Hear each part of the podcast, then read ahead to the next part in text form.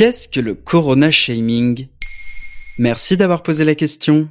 Le corona shaming est l'action de pointer du doigt, de blâmer un comportement jugé comme irresponsable à l'heure où la planète est immobilisée par le coronavirus. On a pu voir des internautes pratiquer le corona shaming en publiant des photos de rassemblements et certains vont même jusqu'à pratiquer la délation.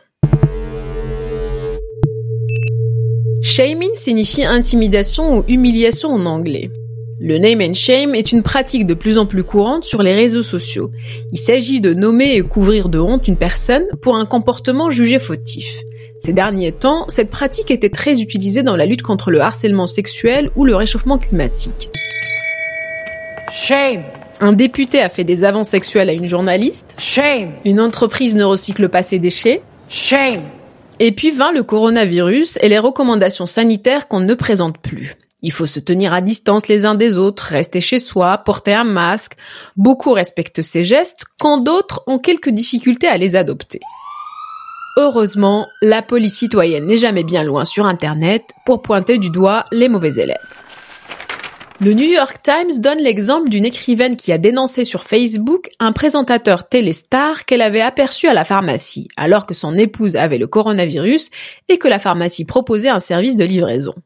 D'autres stars ont été pointées du doigt. Jennifer Lopez qui continue d'aller à la salle de sport ou Ivanka Trump qui est partie dans le New Jersey pour fêter Pâques. C'est vrai que toutes les stars n'ont pas été exemplaires ces dernières semaines. Elles sont une cible facile et idéale, mais les particuliers aussi sont dénoncés comme on a pu l'observer au début du confinement, dans de nombreuses photos et vidéos de parcs parisiens, trop remplis au goût de certains internautes. Ça me déprime totalement, les gens réalisent pas du tout quoi. Il y a 20 cm entre deux personnes. Certains ont même créé des groupes Facebook pour évacuer leur frustration en faisant du corona shaming. Un autre mot est d'ailleurs né pour parler de ces personnes qui ignorent les recommandations sanitaires. On parle de Covidio, contraction de Covid et idiot. Shame. Eh ben, j'aurais pas aimé être leur voisin pendant la guerre. En temps de crise et de mesures exceptionnelles, la délation augmente souvent. Les polices anglaises et françaises font le même constat. Elles ont été saturées d'appels de délation pendant le confinement.